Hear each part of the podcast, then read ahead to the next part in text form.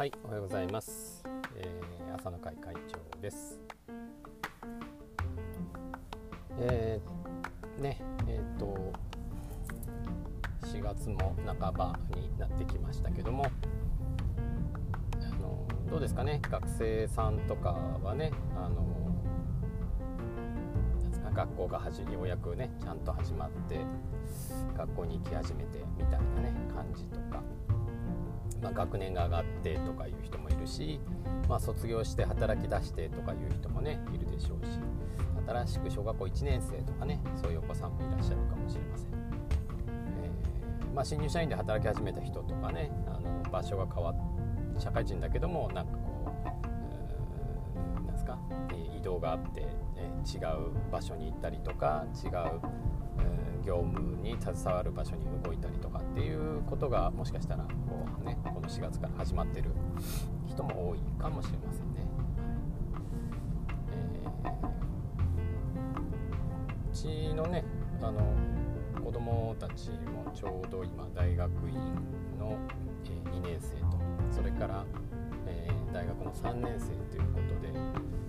とまあ、それぞれ就職をねちょっと考える時期になってきたんでなんか最近そういう読んでたりとか本見てたりとかしても非常に気になるというか目につくようになりますけど。難しいですなかなかね就職はね。ただそのまあ変化をしてきてるというか大学のあのいわゆるなんですかね就職企業のそのなんか解禁日みたいなやつもだんだんこうなくなってきてる一括採用みたいな4月からですね。っていうことじゃなくて、まあ、ある程度通年で人をこう採用していくようなこととか仕事もその新入社員入れて何年か育ててこう総合的にいろいろっていうようなことよりももうなんか、うん IT に強い人をもう大学出たすぐで1000万ぐらい渡してこう採用するみたいなねことも出てきてますから。かねあのその人の能力に合わせてもうそんな風なことが起こったりしてるみたいですもんね。うんあの一括採用じゃないっていうことは、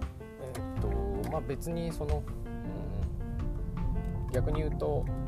大学卒業してすぐ就職しなくてもまああの採用のタイミングはあるからっていうことなのかもしれませんね、まあ、海外みたいな感じになってきてるのかもしれませんけどもジョブ型っていうんですかね。その専門性をそれぞれ磨いて、えーまあ、企業が必要なタイミングに、えー必要なように、まあ、契約して雇用するっていうこと。まあよしあしありますけどもあの流れとしてはでもそっちの方にも少しなってきてそうするとその、まあ、大学出たからすぐ就職っ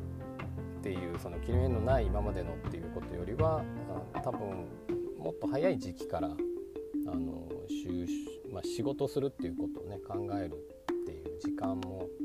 あった方がいいんだろうなって思います。まあ、うん、シビアですけどね、うん、なんか昔自分の学生の時はそんなこと考えたこともなくあの楽しくただただ楽しくというか遊ぶ時間ぐらいのつもりで、まあ、親には申し訳なかったですけどもあの大学に行くようなあの人がやっぱ多かったかもしれませんけど、えーまあ多かったかどうか分かりませんけどね、まあ、あの少なくともなんかそんな感じだったですけどあのまあもちろんその自由な時間があるっていうことも大事なんでそういう学生の時間とかも大事だと思いますけど。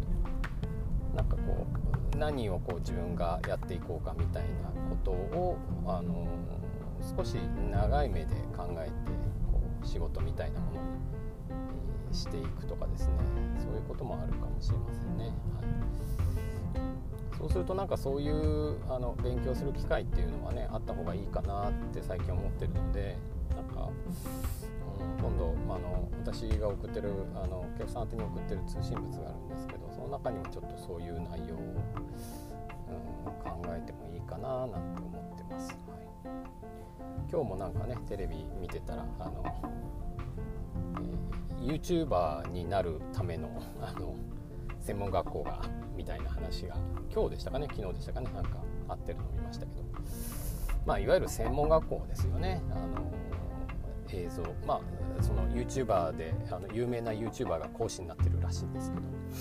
ど、ね、その専門学校年間120万かな？なんかが授業授業料で。で勉強して、えー、なるというこ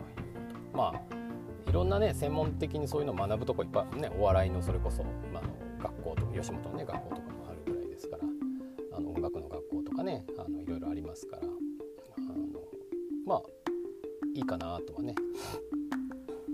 思いますけども。あのまあそれが今後その YouTuber でねこうずっとやっていけるかどうかっていうところはもちろんね世の中わからないからですね。あの別に YouTuber ですっていう資格があるわけでもないでしょうから。そこはねなかなかこう難しい。まあ資格があるからできるってことでもないでしょうからね、あでもそうやってこうなんか、あのー、世の中に必要なものね、えー、のスキルをこう教えてくれるっていうのがまた、専門学校とかねそういうところとかになってくるということでしょうね。うん面白いですねあとなんかまあ最近ね自分の子供娘がちょっと通ってる大学とかはあのスポーツ大学スポーツとこう、まあ、経済性というか事業性っていうかなんかそんな、まあ、世の中へのこう貢献ができるかどうかみたいな話とか、まあ、アメリカとかは結構大学スポーツがある程度こう何ですかね。地位を得てるというかああのそういうのもあるそういうのがこうそういうのをいろいろこう勉強したりとか研究したりっていう方向性、えー、なのかなと思いますけども。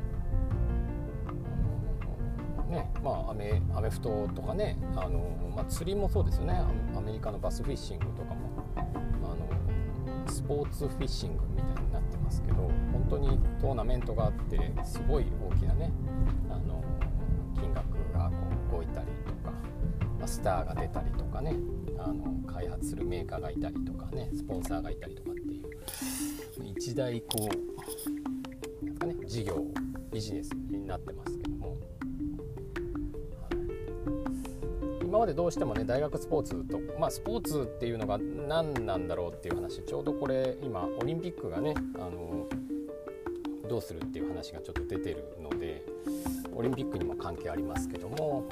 あの、まあ、商業化していくってあれですけどもあのまあ本当にねすごい大きいお金がオリンピックを誘致するとこういう経済効果があってみたいなね話がありますけど、うん、まあなんかそのメダル何、まあ、今日の新聞でしたかねメダル何個取ったからどうだみたいなことはある程度控えましょうみたいなことをうね IOC とか言ったりしてるみたいですけどまあある意味国と国との戦いみたいな感じになってやれ金が何個だねメダルは何個目標だみたいなことがこうどうしても出てきてしまうんですけども、えー、まあ、戦争の代わりなのかな分かりませんけど勝った負けたみたいなね感じがね。まあ、勝った負けたないとまた全然面白くないからですね、まあ、ルールの中でやっぱりそういう勝敗が決まるっていうことに向けて何でしょうかね。一生懸命こう努力してる姿とか、まあ、頑張ってる様子とかがこう人々にこう感動を与えるというかね。そういうことなんでしょうね。うん、今回のね水泳の池江さんでしたかね。のことも本当にそうですけどあの、まあ、見てる人がすごくねこう勇気をもらえるっていうかね。そういうのはやっぱスポーツの役割としてはやっぱりあるだろうなっていう気はしますよね純粋にですね。誰かが頑張ってるっていうことがそのすごく誰かにこう与える影響があるっていうのはあのねこれやっぱスポーツの力ですよね。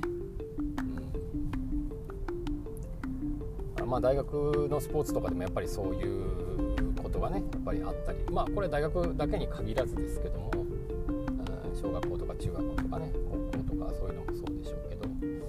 なんかこう頑張ってる努力してるとかっていうことがあの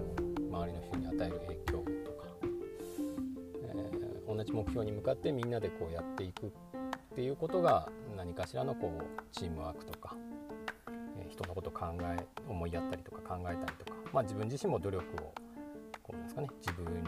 をこう散った激励して努力するみたいな、ことにつながってるんで、まあ、人間的な成長っていうんですかねやってる人も見てる人も応援してる人もっていうことがその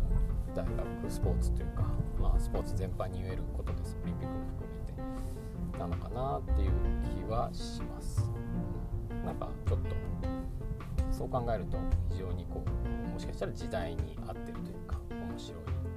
じゃないかなって思ってます。はい。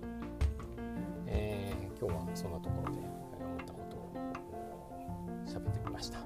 また次回機会がある時にでは。